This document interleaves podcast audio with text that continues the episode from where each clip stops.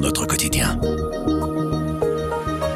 La réforme des pensions continue de causer du souci à la majorité fédérale. Le bonus pension proposé par la ministre Lallieu a été retoqué par la Commission européenne, trop coûteux. Sans adaptation, cela privait la Belgique d'une première tranche d'aide pour la relance et vu l'absence d'accord, la Belgique ne sollicitera pas ces subsides. Alors quelles sont les différentes options sur la table du gouvernement? Quelles sont les positions d'un parti à l'autre? Faut-il penser cette réforme comme un exercice comptable ou comme un choix de société? On a posé toutes ces questions à Pascal Laurent du service politique. Je m'appelle Pierre Fagnard et vous écoutez Le Grand Angle du Soir.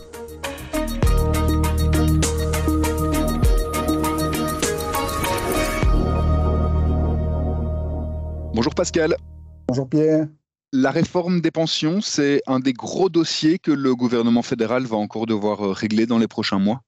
Oui, tout à fait. Ce devait être normalement un dossier réglé, puisqu'on se souvient que la réforme a été approuvée en juillet dernier, juste avant la, fête nationale. Et puis, les choses se sont un peu compliquées dans la mesure où l'Europe, la Commission européenne, demande à la Belgique, dans le cadre du plan de relance, de satisfaire 20 objectifs. Parmi ceux-ci, on trouve notamment le fait qu'on ait un système de pension qui soit supportable, et socialement et financièrement.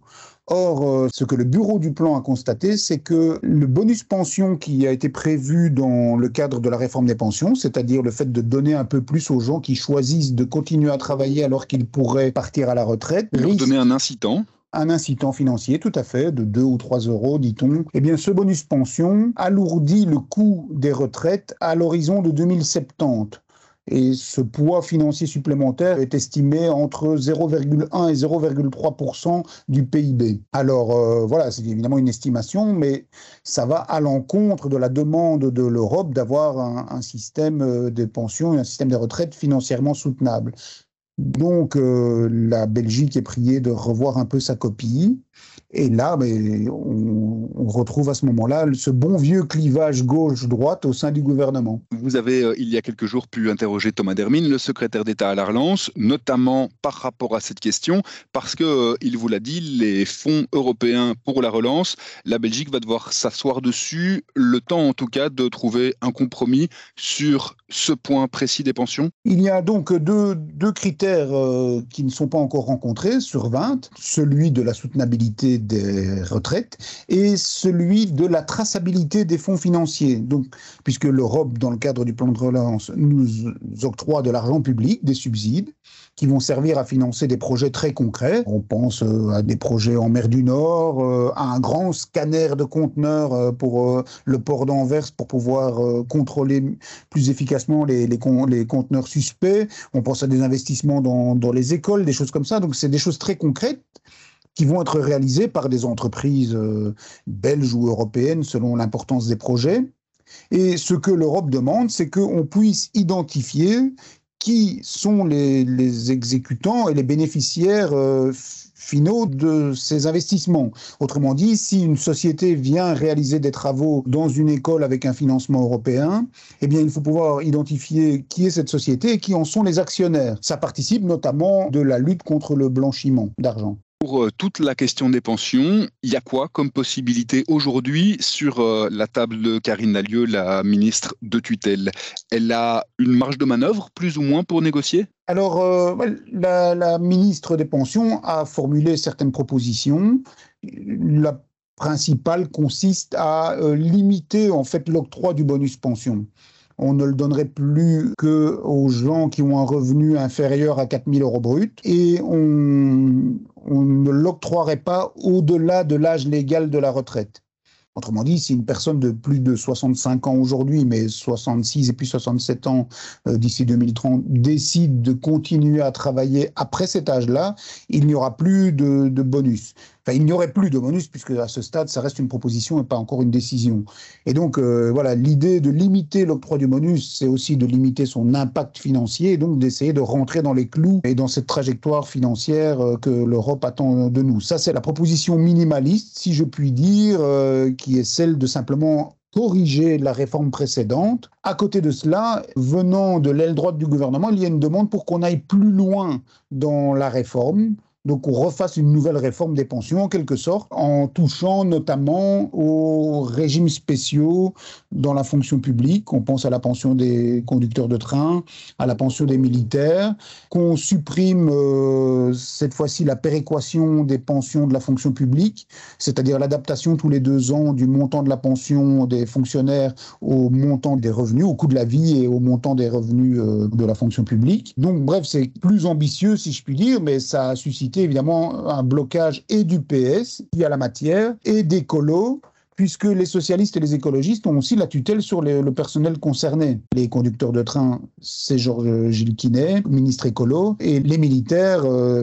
c'est la ministre Dundonder, qui est socialiste. Bref, donc l'aile gauche du gouvernement, jusqu'à présent, a dit non, pas question de toucher aux régimes spéciaux et à la péréquation. Mais dans l'interview qu'il nous a accordée euh, et publiée ce vendredi, Thomas Dermine était moins, moins clair, si je puis dire il disait, il faut voir, euh, ça dépendra de ce qu'on met sur la table. Et donc, pourquoi ça dépendra de ce qu'on met sur la table? Parce qu'il y a d'autres dossiers importants qui vont arriver dans les prochaines semaines et qui devraient tous converger vers le moment de l'ajustement budgétaire, à savoir au fin février, début mars. Ça veut dire que cette réforme des pensions, arrêtez-moi si je me trompe, ça pourrait servir d'espèce de monnaie d'échange, en tout cas de levier de négociation dans d'autres dossiers, pour les socialistes, ils pourraient se dire bah, on accorde un petit peu à l'aile droite du gouvernement sur la réforme des pensions si on obtient quelque chose sur un autre dossier Ce, pourrait être le cas. On sait que euh, les socialistes et les écologistes, notamment les libéraux également, attendent de la réforme fiscale, par exemple, du ministre Van Petegem,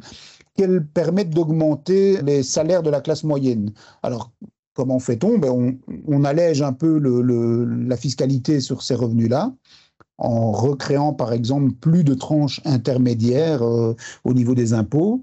Et les gens étant moins imposés, on diminue le précompte prélevé sur leur salaire chaque mois et donc ils peuvent à ce moment-là toucher un peu plus d'argent.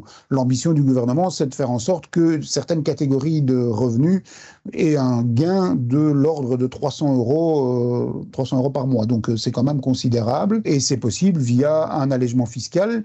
Là où peut-être la gauche et la droite se distinguent par rapport à cette demande, c'est que du côté de la gauche, on entend fermement obtenir que cet argent, cette baisse fiscale soit compensée par ailleurs. On n'a pas envie de rééditer l'épisode du tax shift sous la précédente législature, où euh, en définitive on avait dû constater qu'il creusait euh, le déficit de l'État parce qu'il n'était pas entièrement financé. Dans tous les cas, par rapport aux pensions, il faut faire quelque chose parce que, au-delà des demandes de la Commission européenne, comme vous l'avez déjà expliqué, bah, mhm. cette réforme, elle est prévue dans l'accord de gouvernement. De toute façon, il faut y toucher. Cette réforme est prévue dans l'accord de gouvernement. Maintenant, on a jusqu'à présent réalisé deux volets sur trois. On a d'abord augmenté la pension minimum en début de législature et aujourd'hui, avec l'effet cumulé de cette augmentation et de l'inflation, la pension minimum pour ceux qui y ont droit a dépassé le cap des 1500 euros par mois. Elle devrait encore augmenter euh, au début de l'année prochaine. Le second volet, ben, c'est celui qu'on a connu en juillet dernier, avec notamment l'octroi du bonus pension et euh, ben, les conditions aussi qui ont été revues pour obtenir la, pour avoir accès à cette pension minimum. Et puis il y a le dernier volet qui concerne notamment l'extension du deuxième pilier, toutes les pensions de groupe et la convergence des régimes de pension entre le régime indépendant, le régime salarié et le régime des fonctionnaires. Et donc là, ça paraît être un gros chantier. Est-ce que la Vivaldi aura encore la cohésion politique pour y arriver sur ce chantier-là? Ça, on le verra. L'échéance de, début mars euh, sera, à mon avis, euh, importante et elle nous indiquera si la Vivaldi peut encore mener à bien cette réforme ou si, au contraire, il faut la reporter à la législature suivante, sachant que 2023 est la dernière année pleine avant d'entrer dans une année électorale. Et on sait que les décisions difficiles sont compliquées à prendre quand les élections approchent. Si on prend un peu de hauteur par rapport à ce débat, réfléchir le système de pension comme on le fait aujourd'hui, c'est poser une certaine idée de la solidarité avec des plus jeunes qui financent les pensions des plus vieux C'est une manière de voir les choses, il y en a deux.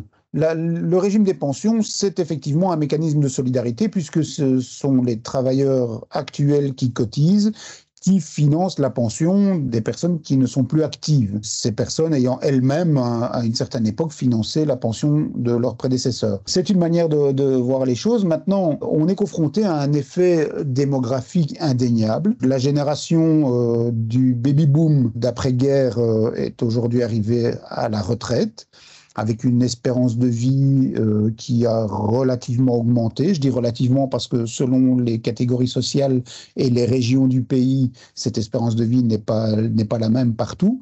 Et donc, euh, on est aujourd'hui à un pensionné pour trois salariés et on pourrait être, euh, on pourrait arriver demain à un pensionné pour deux salariés. Donc, ça va réduire évidemment les épaules sur lesquelles on s'appuie pour financer les retraites. Maintenant, la question des retraites, autrement dit de la fin de vie que l'on accorde aux aînés, de la manière dont les aînés vivent les derniers chapitres de leur existence, et ça nous concernera un jour, je, l'espère, c'est aussi une question de choix de société. Et la question de l'âge de fin de carrière est aussi un choix de société. Est-ce qu'on veut vivre dans une société où demain on travaille jusque 70 ans? C'est un choix important. Et ça mériterait un très large débat. On se souvient que le premier panel citoyen organisé par le Parlement wallon sous la législature précédente avait montré que les gens ne souhaitaient pas aller au-delà de 65 ans, par exemple. Alors, vous me répondrez, mais alors comment finance-t-on les pensions? Mais il est possible de les financer autrement par la fiscalité la parafiscalité. Mais le fait d'augmenter les impôts sur certaines épaules euh, et de les baisser sur d'autres, c'est un choix de société, c'est un choix politique.